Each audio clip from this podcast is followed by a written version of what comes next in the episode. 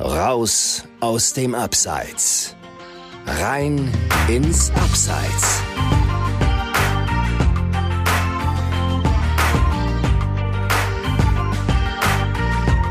Moin aus dem Abseits. Wir sind Chris und Dominik und auch heute haben wir wieder eine neue inspirierende Geschichte aus dem Amateurfußball für dich. Ursprünglich war diese Folge als Remote-Premiere von uns geplant, weil äh, die Terminfindung bei Dominik und mir in den letzten Tagen sehr, sehr schwierig war. Aber tatsächlich haben wir es jetzt terminlich äh, doch noch hingedeichselt, wie man so schön sagt. Und äh, Dominik sitzt hier bei mir im schönen oder wie man es auch nennen mag, Düsseldorf. Ja. Ähm, genau. immer, immer eine Reise wert, nicht nur wegen diverser Burrito-Läden übrigens. äh, hallo an die Hörer, mit denen wir während der Länderspielpause jetzt thematisch mal eine wirklich weite Reise wagen wollen. Es geht Richtung Südasien, genauer gesagt nach Punjab in Indien, wo wir einen Nationalspieler entdeckt haben, der auf Vereinsebene tatsächlich hier bei uns in der Bezirksliga kickt. Genau, aus Nordhorn um die Welt und sogar schon zu einer Fußball-Weltmeisterschaft. Wir sind gespannt auf seine Geschichte und sagen Willkommen im Abseitskanal. Bitte stell dich doch den Hörern einmal selber vor. Guten Abend zusammen. Guten Abend Dominik, guten Abend Christian.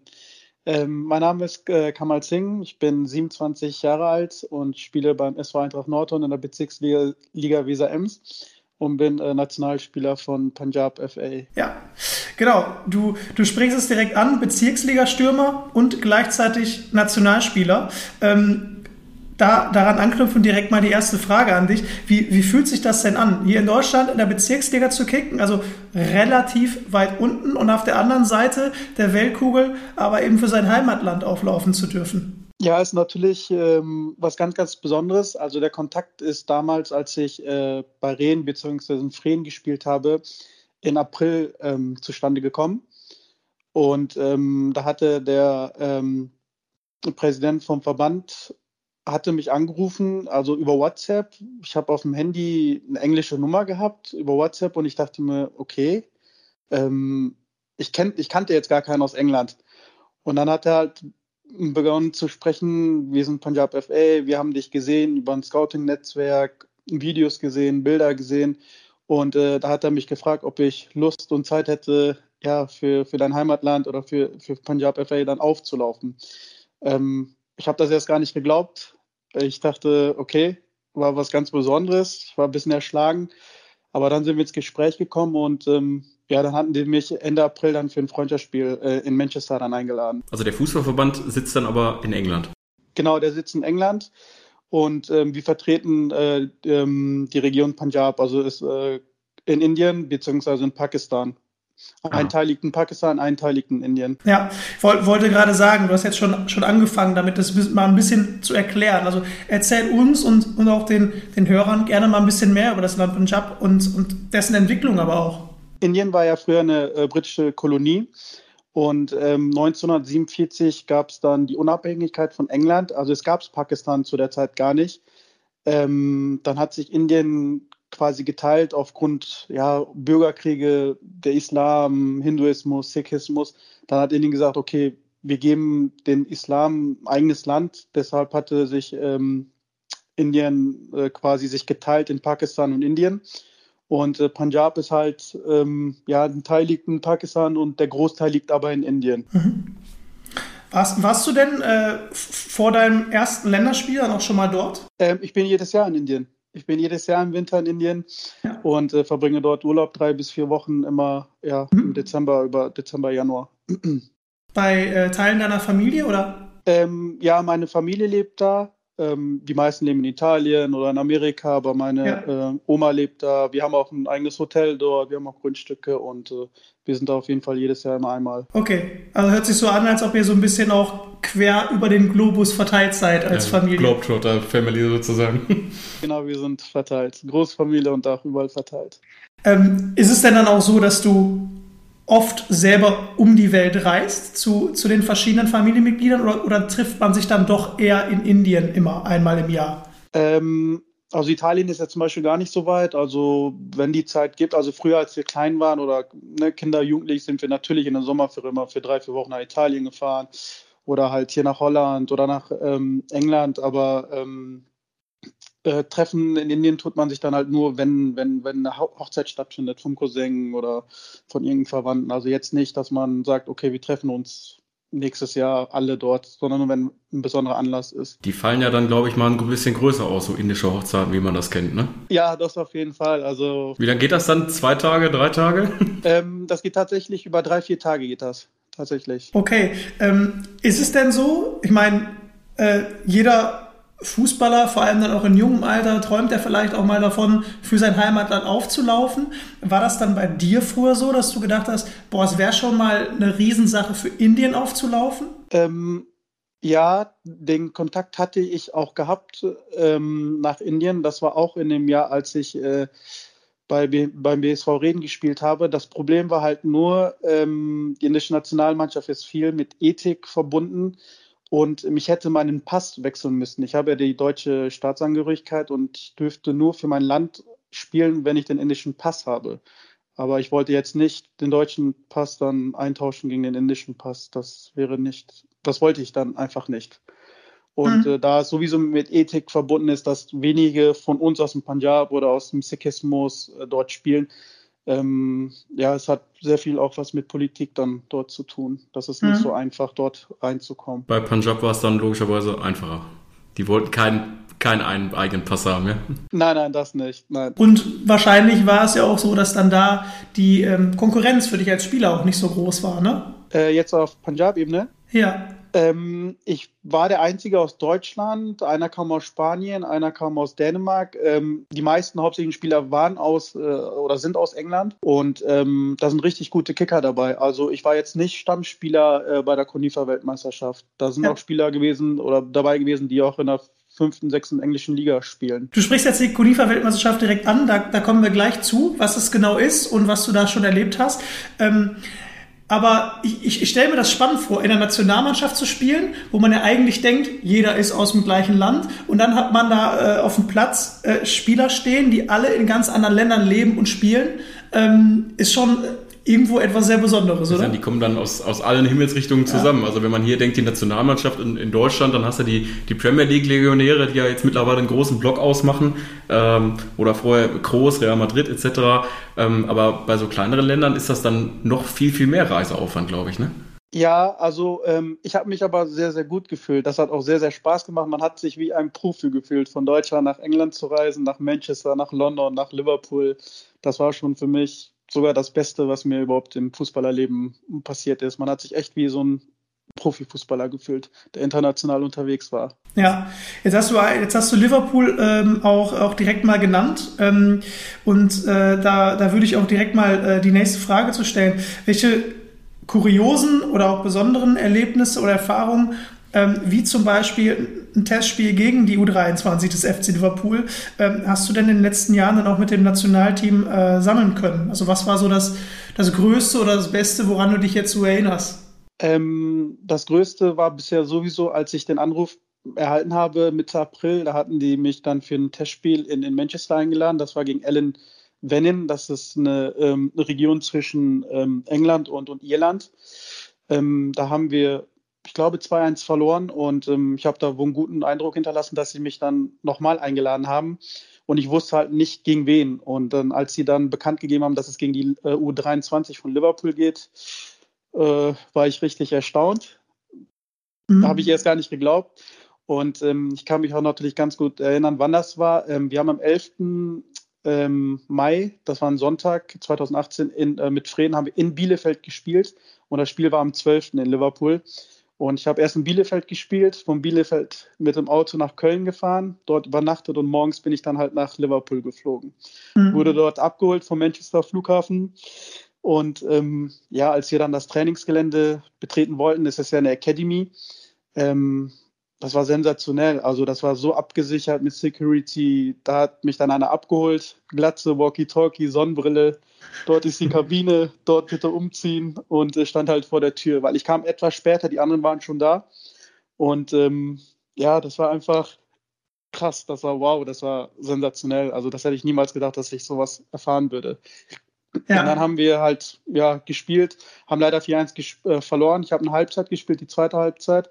Und ähm, wir haben ja auf dem Platz gespielt, wo auch die erste trainiert. Also Jürgen Klopp, Sané, Mané, wie auch alle heißen. Ja. Ja, Wahnsinn. Äh, Glaube ich, dass das, äh, das ein Riesenerlebnis für dich war. Ähm, ich muss mal einmal kurz erklären. Du hast jetzt auch zwei Vereine genannt, für die du früher mal gespielt hast. Und da, die, die klingen sehr ähnlich. Ähm, das ist nämlich einmal, äh, einmal Reden in der Regionalliga Nord. Und einmal Frieden. Wo du mal gespielt hast, genau. Und Frieden. Ähm, bevor da jetzt Missverständnisse entstehen. Das ist ein anderer Verein. Ähm, Verbandsliga, glaube ich, ne? Äh, Westfalenliga. Oder Westfalenliga, genau. Und ähm, dementsprechend hast du natürlich auch früher schon, schon mal einige Ligen höher gespielt. Und ähm, ja, ähm, dass du, dass du es als, als Bezirksliga-Stürmer äh, aktuell auch sehr gut drauf hast. Ich meine, das, das zeigst du eindrucksvoll. Du hast äh, schon das eine oder andere Mal getroffen diese Saison. Und ähm, wie viele sind es jetzt genau? Ähm, wir haben jetzt äh, neun, ne, neun Spiele gespielt. Äh, 20 Tore habe ich jetzt. Ja, ist, eine, glaube ich, eine Bilanz, die sich äh, sehen lassen kann. Ja, wir sagen, das schafft nicht mal Erling Haaland gerade. Also. ja. Ähm, gut, lass uns mal ähm, über die Kunifa WM sprechen. Äh, wir haben es, oder du hast es vorhin schon mal fallen lassen. Ähm, wir, wir wissen mittlerweile, um was es sich da genau handelt. Wir müssen äh, aber sagen, äh, im Vorgespräch, äh, wo der Christian mir das erzählt hat, auch da hatte ich äh, große Fragezeichen in den Augen. Das ist bei fußballerischen Themen eigentlich relativ selten der Fall und musste dann auch erstmal nachgucken. Deswegen, ja, müssen wir jetzt wirklich mal äh, für ja, fünf Klässler sozusagen äh, erklären, warum gibt es überhaupt zwei Weltmeisterschaften? Ähm, die CONIFA ähm, ist ein eigenständiger Verband, also ist nach FIFA der zweitgrößte auf der Welt. Und ähm, der CONIFA-Verband steht halt für Regionen, Minderheiten, Grenzgebiete, die jetzt kein eigener Staat sind oder kein eigenes Land sind im offiziellen Sinne wie, wie, wie Spanien oder wie Indien oder wie USA, wie Korea, Japan. Ähm, dafür steht halt der Verband CONIFA für Minderheiten, für Grenzgebiete, für Länder, die sich ähm, unabhängig machen möchten. Dafür hat sich CONIFA eingesetzt, dass es dafür auch Länderspiele gibt, Turniere gibt, CONIFA Europameisterschaften, CONIFA Weltmeisterschaften, CONIFA Asienmeisterschaften, Afrikameisterschaften. Und das finde ich auch echt stark, muss ich sagen. Das ist was, was, was ganz Gutes. Da bietet man ja den anderen, die nicht zum Zuge kommen, dann auch eine Möglichkeit, auch eine Plattform international äh, für sich Werbung zu machen oder auch Ne? Also das ist halt was, was ganz Besonderes dann. Mhm. Sein eigenes Land zu repräsentieren, wie ich für Punjab oder die anderen für United Koreans oder für Padanien aus Italien. Also das ist was, was, was ganz Gutes, was Kunifa da auf die Beine gestellt hat. Die gibt es auch, glaube ich, gar nicht so lange. Ich meine so ab 2010, 2011. Hm. Ja, auf jeden Fall, äh, wie du sagst, eine, eine, schöne Sache, dass es sowas gibt. Jetzt hast du ähm, mit Punjab äh, 2018 an der Konifa WM teilgenommen in, in London. Ähm, für dich persönlich lief es, lief es sehr gut. Du hast einige Male genetzt. Äh, für euch als Team, ähm, glaube ich, nicht ganz so gut wie, wie für dich persönlich, oder? Ja, unser Ziel war es schon ins Finale zu kommen, zumal 2016, äh, also die findet auch alle zwei Jahre statt. 2016 war ich nicht dabei. Ich wusste auch von Kunifa nichts oder auch von Punjab FA nichts. Ja. Ähm, da standen sie im Finale, haben es leider im Elfmeterschießen verloren und das Ziel 2018 war dann nochmal ins Finale zu kommen, aber das hat dann leider nicht gereicht. Wir sind leider im Viertelfinale ausgeschieden, wurden am Ende ähm, Fünfter. Mhm. Aber du wurdest Torschützenkönig. Ja, ich wurde mit sechs Toren Torschützenkönig, ja. Ja. Und ähm, jetzt ist mir, ist mir noch eine, noch eine Frage eingefallen. Wir haben ja vorhin darüber geredet, dass ähm, ihr wirklich ein Mix aus Spielern seid, äh, aus, der, aus der ganzen Welt, aus ganz verschiedenen ähm, Ländern. Wer ist denn so aus eurem Team der, der am höchsten spielt, der am höchsten Fußball spielt? Ja, also da gibt es einige Spieler, die sehr, sehr hoch spielen, ähm, in der fünften Liga, in der sechsten Liga in England. Das System in England ist ja sowieso anders als in Deutschland. Also da Profiliga oder Halbprofilniveau ist ja, glaube ich, auch die fünfte Liga in England. Und ähm, da gibt es einen, der spielt sogar für die englische Nationalmannschaft. Ähm, kennt ihr, ihr kennt ja bestimmt dieses ähm, 6 gegen 6 Turnier oder 4 gegen 4 Turnier auf dem Kunstrasen. Mhm. Ja, klar. Äh, genau, und da spielt einer für die englische Nationalmannschaft, hat sogar gegen Neymar gespielt, äh, ist auch mein Jahrgang. Und ähm, dann gibt es zwei Zwillingsbrüder, die ähm, spielen auch sehr hoch, sind auch in der fünften oder in der sechsten Liga. Der eine Stürmer, der andere Abwehrspieler. Und die standen jetzt äh, zum ersten Mal, gab es in der Geschichte in England oder in FA-Spielen, ähm, dass Zwillinge im Finale standen. Ja, das wurde auch sehr äh, weit verbreitet in England, in Sky, BBC News. Das war ein ganz, ganz besonderer äh, Moment, halt, also für, für, für Indien oder auch für Punjab dann halt. Das kann ich mir vorstellen. Und ist man dann, äh, so, so groß äh, in, in den englischen Zeitungen, äh, die sparen ja auch nicht mit äh, ja, Sensationsgeschichten, äh, wer dann wieder irgendwo anders äh, mit irgendwelchen Frauen gesichtet worden ist, das nimmt da dann auch leider oft die, die Spalten da ein. Jetzt hatte der Christian gerade gefragt, wo diese Mitspieler, Gegenspieler von dir so spielen. Was mich jetzt auch mal interessieren würde, ein bisschen plumper gefragt, äh, wie viele in der Nationalmannschaft äh, heißen denn da auch Kamal? Ähm, weil ich finde, das ist irgendwie auch so ein, so ein indischer Name, auch dein Nachname, den man irgendwie sehr, sehr oft äh, hat. Wir hatten das eben auch, wo wir dich bei, bei Skype hier gesucht haben. Äh, da wurden mir direkt, äh, glaube ich, 100 Stück angezeigt. Ja, ja. So ein bisschen, bisschen, so ein bisschen der Thomas Müller Indiens, würdest du sagen? Ja, genau. ähm, ja, der Name Singh. Ähm, ich gehöre der Religion Sikhismus an, Sikhi. Und da heißen tatsächlich alle Männer Singh mit Nachnamen hm. und alle Frauen Kaur aufgrund der Gleichberechtigung. Also da unterscheiden wir nicht, der andere ist Müller, der andere ist Hans-Peter, der eine ist höher oder kleiner, sondern ähm, alle Männer sind gleichberechtigt und alle Frauen sind gleichberechtigt. Natürlich gibt es hinter dem Sing, haben viele einen zweiten Nachnamen, damit man doch ein bisschen ja, was unterscheiden kann. Mhm.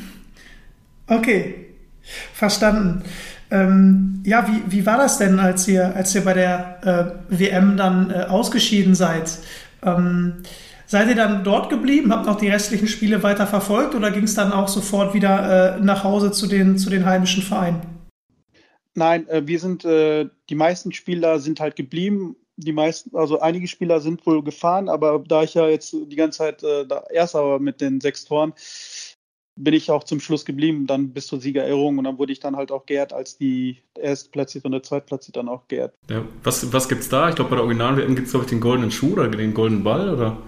Genau, ich hatte auch einen goldenen ähm, Schuh bekommen. Ah, okay. Und wo steht der bei dir zu Hause? In der Vitrine, oder? Ja, bei mir in der Vitrine. Den würde ich eher in den Safe stellen oder sowas. Also ja, das, das, so eine Auszeichnung ist ja sicherlich äh, ähm, dann was, was sehr Besonderes. Ich glaube, da, da verdient es auch einen Platz in einer Vitrine. Steht da denn, steht da denn noch was drin in der Vitrine, oder? Ja, da sind noch einige äh, Torjägerkanonen aus den letzten Jahren. Also viele Einzelleistungen, die ich ähm, ja auch bekommen habe, erhalten habe, die stehen da alle drin. Auch ein Ball, wo ich mal drei Tore geschossen habe, vier Tore geschossen habe ich auch stehen. Und vielleicht, vielleicht kommt ja dann auch diese Saison schon, schon die nächste Einzelauszeichnung dazu. Im, im Amateurfußballbereich gibt es ja jetzt auch die, die Torjägerkanone für alle. Da bist du ja auch noch im Rennen dabei. Ja, genau. Ja, das habe ich auch ähm, vor kurzem erfahren. Da hatte mir der Kapitän ein Grafschafter Nachrichten einen Artikel zugeschickt, dass der, ähm, der Vorsitzende vom NFV-Verband äh, in Nordhorn war, Dieselrad. Und der hatte das da halt vorgestellt und mein Name ist dann halt gefallen, dass ich auf Bezirksebene deutschlandweit der, der, der, äh, der, der die meisten Tore hat. Und ja. ich wusste von der Torjägerkanone nichts von Kicker oder Fußball.de. Das war für mich auch dann neu. Genau, ja. da, da, da vielleicht auch einmal kurz erklärt, die Torjägerkanone für alle wird ähm, von Fußball.de und vom Kicker ähm, eben ähm, ja, vergeben. Und äh, in, in jeder Liga, ab der dritten Liga runter bis in die unterste Liga Deutschlands, gewinnt halt immer der Stürmer mit den meisten Toren. Das heißt, der Beste aus der dritten Liga, der Beste aus der vierten Liga, der Beste aus der fünften und auch der Beste aus der elften Liga äh, bekommen am Ende die Torjägerkanone für alle. Und ähm, ja, wie gesagt, also da äh, ähm, habe ich jetzt tatsächlich auch schon mit dem einen oder anderen gesprochen, ähm, dem diese Torjägerkanone für alle neu war und äh, die dadurch auch nochmal äh, extra motiviert waren. Tatsächlich diese Woche noch ein Gespräch gehabt mit einem Spieler, der sagte, also seitdem ich das weiß, gehe ich samstags nicht mehr feiern. wie, wie, ist, wie, ist, wie ist das bei dir, Kamal? Naja, also ich bin keiner, der ähm, jetzt feiern geht. Also ich halte mich echt da so raus, was Clubbesuch angeht oder Alkohol. Ich trinke zum Beispiel gar keinen Alkohol.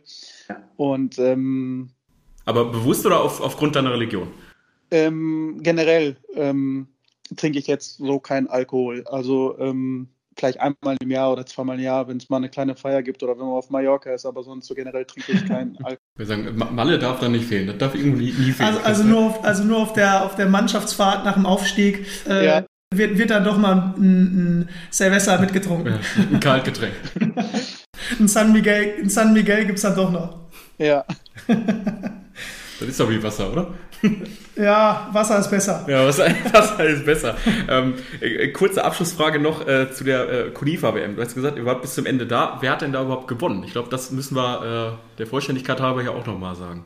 Genau, ähm, das Finale der Kunifa-Weltmeisterschaft hatte ich mir auch angeschaut. Ähm, Im Finale stand dann halt äh, Nordzypern gegen Karpaten-Ukraine und das Spiel hatte Karpaten-Ukraine nach Elfmeterschießen ähm, für sich entschieden. Die haben im, oder das Finale fand im Queen Elizabeth äh, Stadion statt. Da waren, glaube ich, um die 5.000 bis 7.000 äh, Zuschauer mit Bengalos. Das war ein sensationelles Erlebnis und ähm, ja, das war auf jeden Fall was ganz, ganz Besonderes. Wer, wer ist denn so ähm, bei, bei den äh, Kunifa-Weltmeisterschaften ähm, immer so der, der Favorit? Oder ist es wirklich von WM zu WM ganz unterschiedlich, wer da favorisiert ist?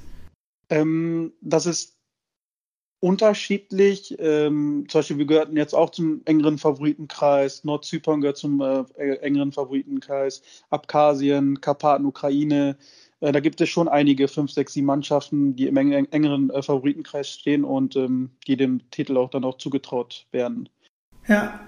Wie, wie ist es denn eigentlich, ähm, wenn, wenn ihr euch dann auch auf, auf Turniere oder eben auf, auf die, die Gegner in den Turnieren vorbereitet? Gibt es die Möglichkeit, dass man wirklich dann auch die Gegner richtig analysieren kann, weil auch eben viele Testspiele äh, zum Beispiel ausgetragen werden? Oder stellt sich das dann doch eher schwierig dar? Ähm, nein, ähm, wir waren echt ähm, professionell aufgestellt. Also wir hatten Trainer, Co-Trainer, ich glaube vier, fünf Betreuer, drei Physios, einer, der für Analysen zuständig war. Äh, wir wurden super auf die Gegner vorbereitet. Also wir hatten auch ähm, einen Tag vorm Spiel wurden wir alle zusammengetrommelt äh, in den Raum, eine Videoanalyse, wie der Gegner spielt, was macht der Gegner, welche Stärken haben die. Also man hat sich schon richtig professionell auf Profi-Ebene sich auf, auf die Gegner vorbereitet. Und von der Zeit her, äh, 2018 war die FIFA-WM war in Russland ähm, mit leider nicht so einem äh, guten deutschen Kapitel. Ähm, lief die zur gleichen Zeit? Äh, habt ihr dann die Möglichkeit gehabt, auch die, dann die Spiele zu gucken oder war das zu ganz unterschiedlichen Zeiten? Ähm, die hat stattgefunden vom 30. Mai bis zum 12. Juni. Ja, also davor. Genau, das äh, war vor der eigentlichen äh, äh, Weltmeisterschaft, genau. Hm. Mhm. Ja, jetzt hast du ja auch schon gesagt, dass die Kunifa WM eben alle zwei Jahre stattfindet. 2020 konnte sie nicht stattfinden ähm, durch, durch Corona. Ähm, wann und wo wird denn die nächste sein? Steht das schon fest? Ähm, das steht halt leider noch nicht fest äh, aufgrund der Corona-Lage. Man muss ja auch bestimmte ähm, Auflagen erfüllen, Bedingungen erfüllen und man weiß ja nicht die Entwicklung. In einigen Ländern ist das noch so, in anderen Ländern ist das noch so. Also es ist noch schwierig zu sagen. Also geplant ist wohl, dass man das vielleicht nächstes Jahr stattfinden lässt, aber da ist man halt noch in vielen Gesprächen, wie, wo und wann es ist halt nicht so einfach aufgrund der Corona-Pandemie. Und wie ist das dann mit der, mit der Quali? Äh, äh sozusagen, was er erzählt, äh, der, der Verband, der alle äh, anderen Länder, der, die nicht der FIFA angehören, umfasst, da ist ja dann auch ein, ja, mindestens mal genauso großer, wenn nicht größerer Pool an Mannschaften, die vielleicht gerne teilnehmen möchten und die Teilnahme berechtigt wären. Ähm, ja, kannst du mal ein bisschen was zum, zum Qualifikationsmodus erzählen? Der ist ja, glaube ich, auch anders als der, als bei der FIFA-WM, ne? Ja, also es gibt jetzt keine ähm, Gruppen, wo man dann halt äh, seine fünf, sechs Spiele bestreitet und der erste qualifiziert, qualifiziert sich, sondern ähm, da ist es schon, dass die starken Mannschaften fast alle gesetzt sind und äh, dass halt dann durch Testspiele Punkte gesammelt werden können, damit man sich für die Konifa-Weltmeisterschaft dann auch äh, dementsprechend qualifizieren kann. Also es finden schon Testspiele statt. Dafür gibt es auch ja so einen Koeffizienten, je nachdem, wie viele man hat, qualifiz äh, qualifiziert man sich auch dann halt für die äh, Konifa-Weltmeisterschaft. Ist halt ein anderer Ablauf. Ja, ich hoffe, das ist einfacher zu errechnen als dieser äh, Quotient, womit sich die FIFA-Rangliste oder Weltrangliste zusammensetzt. Da habe ich mich mal in einem Artikel mit beschäftigen äh, äh müssen. Äh, da brauchst du eigentlich ein eigenes Studium für, Chris. Also, kennst du dich damit aus? Äh, ja, da gebe ich dir recht. Das ist, das ist glaube ich, nicht ganz so einfach und das wird jetzt vielleicht auch wieder den Rahmen sprengen. Ja. Ähm, aber ähm, wenn man da teilweise drauf guckt, ähm, auf, oder wenn ich da auch in der Vergangenheit mal drauf geschaut habe, da habe ich mir auch immer wieder gedacht, wie, wie kann das sein, dass das, dass das Land jetzt vor dem anderen ist ähm, und dass große Länder äh, hinter anderen kleineren Ländern sind.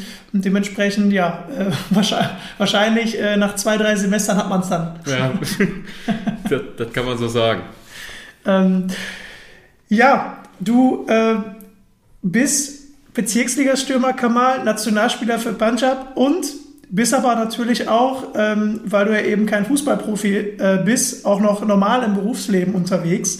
Ähm, was, was machst du denn, wenn du nicht unbedingt äh, Tore am Fließband erzielst? Ähm, ich bin ähm, Buchhalter, Finanzbuchhalter. Mhm. Klingt, klingt jetzt erstmal nach einem klassischen 9-to-5-Job. Ähm, ist das auch so bei dir oder, oder sind die Arbeitszeiten vielleicht dann doch äh, flexibler, als man jetzt gerade denkt? Ähm, also gerade in der Buchhaltung haben wir eigentlich sehr, sehr gute Arbeitszeiten. Also ähm, ich habe auf jeden Fall sehr viel Freizeit auch nach der Arbeit. Ich habe eine 37-Stunden-Woche ja. und ähm, kann mich auch sehr gut auf den, aufs Training vorbereiten oder auch auf die Spiele dementsprechend vorbereiten. Also das ist auf jeden Fall sehr, sehr gut, die Arbeitszeiten, die ich habe. Ja, wird denn ähm, im Büro viel über Fußball gesprochen oder ist das da gar kein Thema? Ähm, doch, es wird wohl viel darüber gesprochen.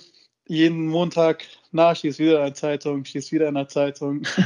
und äh, ja, also wird schon viel darüber gesprochen und ja, was habt ihr vor? Wollt ihr Meister werden? Wie viele Tore schießt du noch? Wie viele Wetten hast du jetzt schon abgeschlossen? Ja, ja solche Gespräche dann immer wieder. Ja, da, da gehe ich dann direkt mal drauf ein. Also äh, Punkt 1, hast du ja gerade schon gesagt, Ziel, Ziel ist ja, glaube ich, auch tatsächlich die Meisterschaft für euch, ne? Ja. Und Punkt 2, äh, wie viele Wetten sind es denn? Es sind einige Wetten. Großes Essen, Fußballschuhe, Geld, Geld in die Mannschaftskasse. Also sind schon einige Wetten laufen, aber ähm, ich schenke da jetzt so nicht viel Beachtung, dass ich jetzt irgendwie 50 Tore schießen muss, damit ich das kriege oder dass das erfüllt wird, sondern okay. ich konzentriere mich nur auf die Mannschaft und auf die Meisterschaft. Wie viele Tore es am Ende werden, das sehen wir dann dann. Hauptsache es reicht für die Meisterschaft. Ja, jetzt müssen wir mal kurz äh, mal auf unser Floskelschwein aufmerksam machen, Dominik. Da waren wir ja noch gar nicht heute. Ja. Da könnte man fast sagen, dass der, dass der Kamal, der sich übrigens auch äh, dazu bereit erklärt hat, genauso wie wir, 5 Euro pro Floskel äh, reinzuschmeißen, äh, jetzt mal ähm, blechen muss, oder? Äh, tatsächlich ist mir die Floskel äh, entgangen. Also ähm, wenn einer hier den den Titel Floskel Polizei äh, dann trägt in der Staffel, dann wirst du es wahrscheinlich werden. Ja, ich würde, ich würde sagen, ähm, wenn, wenn man sagt, mir ist es egal, wie viele Tore es am Ende werden, wichtig ist mir die Mannschaft und die Meisterschaft, die Mannschaft ist ja was Wahres, aber es ist trotzdem eine Floskel. Ja, stimmt. Das hat so ein bisschen eine Adaption von, äh, ja, äh, irgendwie die Mannschaft ist, ist der Star oder sowas, dann würde ich sagen. äh, da müsste man schon streng sein und sagen, das kostet. Also. Ja. Siehst du es auch so, Kamal? Ist es, ist es in Ordnung? Ja, ja ist in Ordnung. Ich zahle sogar 6 statt 5. 6 statt 5. Ne, ne, nehmen wir gerne. Also vielleicht auch hier, ähm, wir haben auch heute äh, in, der, in der Einleitung der Folge äh, das äh, gar, nicht, gar nicht mehr erklärt gehabt, weil wir es ja auch schon in der ersten Folge der zweiten Staffel angesprochen hatten. Wir haben ja in der gesamten Staffel das Floskelschwein eingeführt pro, pro Floskel, sowohl ähm, von den Gästen als aber auch von uns kommen, äh, kommt Geld in die Kasse, ins Sparschwein und am Ende der Staffel ähm, geht dieses Geld dann eben an die Deutsche Depressionshilfe. Und äh, genau, die, das Sparschwein wird voller, Dominik. Genau, es, es wird voller. Ihr hört es ja auch äh, am Geräusch, was wir hier immer einbauen für, für die Floskeln. Und äh, wenn der Gast jetzt sogar einen, einen glatten Betrag macht äh, von, von sechs, ich glaube, da, da kommt der Buchhalter in ihm durch.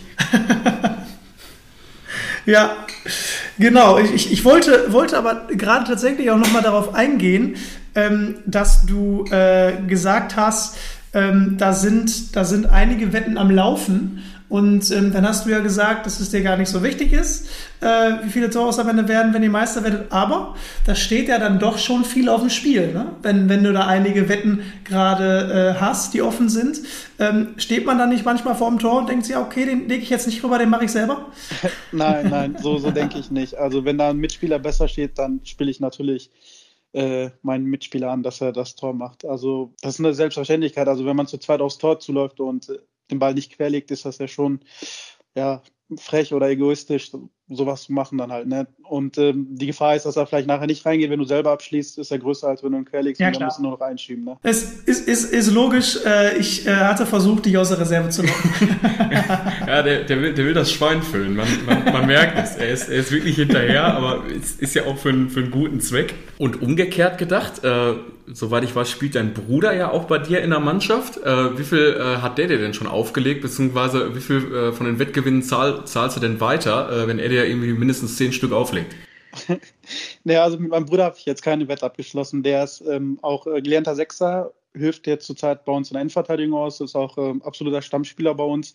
Also aufgelegt hat er mir jetzt bisher keinen, da die Distanz auch schon groß ist von, von Endverteidigung bis zum Sturm dann halt. Der ist eher so ein, so ein Mirko Votava, ne? Da musst du Reisepass vorzeigen, wenn du über die Mittellinie gehst. er muss Tore verhindern. Ich muss genau, genau aber ähm, der, der ist aber nicht Nationalspieler, also ihr spielt nur auf Vereinsebene zusammen, ja? Ja, genau, nur auf Vereinsebene, genau. Ich hatte schon nach ihm gefragt, äh, wie dein Bruder ist, äh, was macht er, wie alt ist er? Da hatte ich den schon ein bisschen erklärt gehabt. Aber da jetzt leider wegen der Corona-Pandemie letztes Jahr auch Testspiele ausgefallen sind oder auch dieses Jahr noch nicht möglich sind, ähm, würde er wohl mitkommen zum Testspiel, sich da ja. auch zu zeigen. Also, also gibt es noch den Traum von euch beiden, irgendwann zusammen Kunifa-Weltmeister zu werden? Ja, das ist natürlich was ganz, ganz Besonderes, wenn das passieren würde. Ja, dann, dann wird die Vitrine auch noch voller. dann kannst du, kannst du anbauen da in, in Nordhorn. Genau, genau. Ähm, jetzt ist es ja auch so, ähm, dein, dein Bruder spielt zwar auf einer ganz anderen Position, du hast es gesagt, er verhindert Tore, du machst die Tore. Beruflich ähnelt ihr euch dann doch schon eher, ne? Ja, fast, ja. Der ist, ähm, äh, hat jetzt seine Ausbildung abgeschlossen als Finanzwirt beim Finanzamt hier in Ahaus und ist ähm, 20 Jahre alt erst. Also ja. er hat noch einiges vor sich. Ja, mit, mit 20 äh, dann schon äh, beim Finanzamt zu sein, äh, auch jetzt nicht, äh, wenn es eine kleinere Stadt ist. Ich glaube, das ist nicht so einfach. Ich würde mal sagen, die Leute, äh, mit denen er da arbeitet, würde ich mal sagen, zehn Jahre älter plus X. Äh, nein, also nee? ist schon geteilt. Also der arbeitet mit sehr, sehr vielen jungen Leuten auch und ähm, das macht ihnen auch sehr viel Spaß. Sie verstehen sich auch auf einer Ebene und ähm, seine Arbeit läuft sehr, sehr gut. Also der kann sich nicht beklagen. Ähm, jetzt, jetzt macht ihr, könnte man meinen, ja beide Jobs, die erstmal nicht so spannend klingen, aber ähm, wie du jetzt selber gerade gesagt hast, äh, ihr habt Spaß dran, ne? Ja, also es macht natürlich viel aus, ähm, was für Mitarbeiter man, man hat, ne? Also ja. das ist, es ist wie ein Team, es ist wie auf dem Feld. Also man muss sich sehr, sehr gut mit denen verstehen, auch viel lachen, auch über private Dinge sprechen, über den Fußball oder auch generell private Sachen ansprechen. Dann, dann macht es auch auf der Arbeit Spaß, dann auch zu arbeiten. Ja. Ob es jetzt in der Buchhaltung ist oder im Verkauf oder Einkauf, das spielt ja jetzt so keine Rolle dann. Tatsächlich äh, ist doch auch der, der Job des, des äh, Finanzbeamten oder des, des äh, Mitarbeiters beim Finanzamt, glaube ich, nicht ganz so beliebt. Ne? Ist es denn dann auch bei deinem Bruder manchmal so, dass er das verschweigt? Äh, ich frage frag tatsächlich auch aus einem, aus einem bestimmten Grund, ähm, bevor du antwortest, äh, Kamal. Ich hatte nämlich auch mal das ein oder andere Interview in meiner Vergangenheit mit Trainern, des, deren Namen ich jetzt nicht nennen möchte, weil sie es eben auch nicht wollten. Als ich dann nach ihrem Beruf gefragt hatte, da haben sie mir gesagt, ich arbeite beim Finanzamt, aber lassen Sie das mal bitte raus. ähm, also seine Arbeit gefällt ihm sehr dort, es macht ihm auch viel Spaß und ähm, der hat jetzt nicht so, wo er sagt, nee, es macht keinen Spaß oder es ist doch nicht so, wie ich es mir vorgestellt habe. Also es liegt halt auch viel an seinen Mitarbeitern, seinen Kollegen, die dem auch das alles ermöglichen, diesen Spaß. Ja, und wenn du sagst, äh, junges Team, äh, das ist auf jeden Fall immer, denke ich, so ein, so ein, so ein Commitment, wo man schnell reinkommt äh, in, in einen neuen Job, äh, in, eine, ja, in einen neue, neuen Büroplatz so, sozusagen. Ähm, und bei jungen Team könnte man auch sagen, wahrscheinlich viele, viele, die selber äh, Fußballfans sind oder auch äh, spielen. Ne? Ich weiß nicht, wie die Sympathien da, da verteilt sind. Alle so Richtung HSV oder Bremen oder wie sieht es da aus? Ja, der eine ist Bayern-Fan, der andere ist ja alles, alles durchgemixt. Dortmund, Bayern, Schalke, alles Mögliche. Also da die Wundertüte sozusagen. Tüte, genau. Da, da wird sich nicht an die, an die regionalen Clubs gehalten, sondern da geht es dann durch ganz Deutschland. Ja, genau, ganz äh, Deutschland. Die meisten sowieso Bayern-Fan, Erfolgsfan.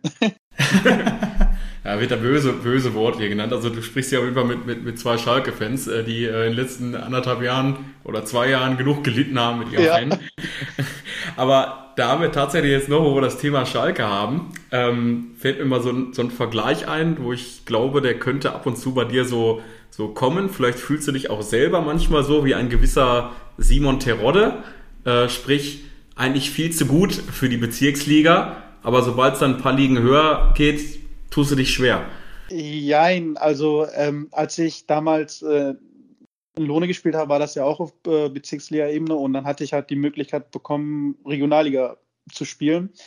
Und dann bin ich halt ja zum Verein gewechselt, äh, wo nachher dann auch Frankie Symbolo gespielt hat, Adi Menger, also das waren ja echte Profis. Die haben ja früher bei Rostock gespielt, bei Bremen, bei Arminia Bielefeld.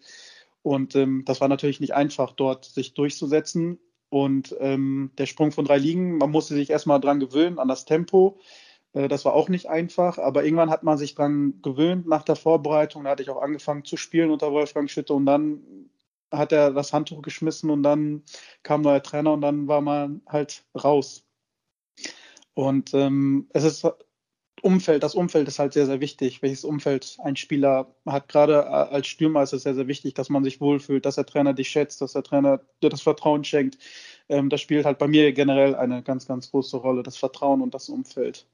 Also wenn das nicht da ist, dann ist das schwer. Da kann man auch talentiert sein oder gut sein. Vertrauen ist natürlich das A und O. Absolut. Und als Hintergrundinformation äh, zu der Frage auch von Dominik, ähm, man kommt halt äh, darauf, dass, oder auf diesen Vergleich mit Simon Terodde, weil wenn man sich deine Statistiken anschaut, ähm, in der Bezirksliga immer geknipst, oft sogar mehr Tore als Spiele in einer Saison. Und sobald es dann ähm, etwas höher ging, ähm, wurden es dann auch deutlich weniger Tore. Aber du hast ja jetzt auch ausgeführt, woran es lag. Ich glaube, wenn man so Haudegen wie Adivaku Menga vor sich, vor sich stehen hat. Ja, der selbst damals auf, in alten Tage, das weiß ich auch noch, der ging dann nochmal in der Regionalliga, hatte da ziemlich geknipst und dann hat Osnabrück den nochmal irgendwie geholt mit 32, 33 und selbst in der dritten Liga hatte er nochmal seine 15, 16 Hüten gemacht. Ja, ja, ja. Na, er ja. ist ein su super Mensch, also das ist ein Vorbild für mich. Also als ich, ich kannte den vorher jetzt nicht nur vom Namen her, aber als ich mit ihm die Kabine geteilt habe, ich konnte sehr, sehr viel von ihm lernen.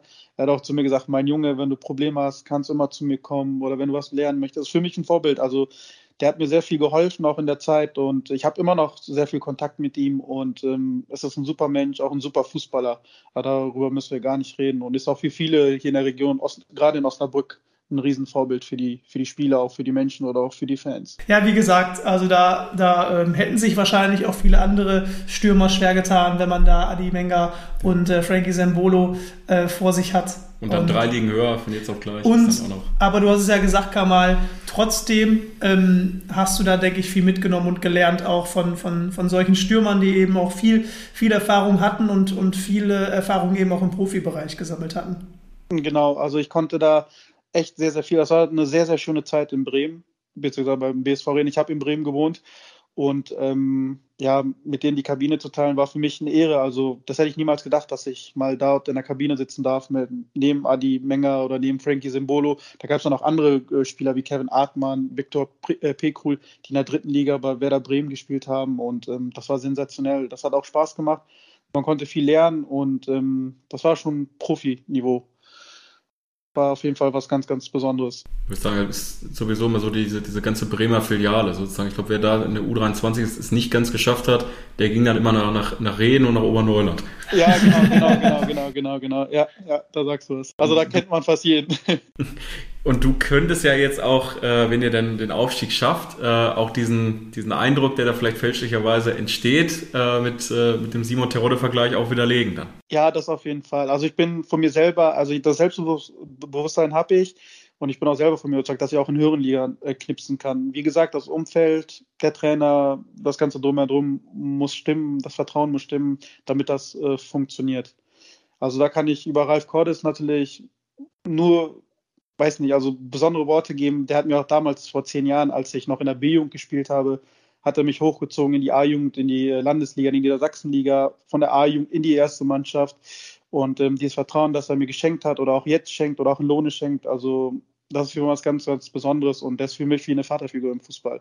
Auch auf dem Platz und neben dem Platz. Also was er mir gegeben hat, auch privat oder auch was auf Fußballebene, ähm, das ist schon was ganz, ganz Besonderes und es macht mir auch sehr viel Spaß mit ihm zu arbeiten. Ja, zusammengefasst, äh, Vaterfigur an der Seitenlinie, Bruder in der Abwehr und äh, man selber vorne derjenige, der regelmäßig knipst. Äh, das ja.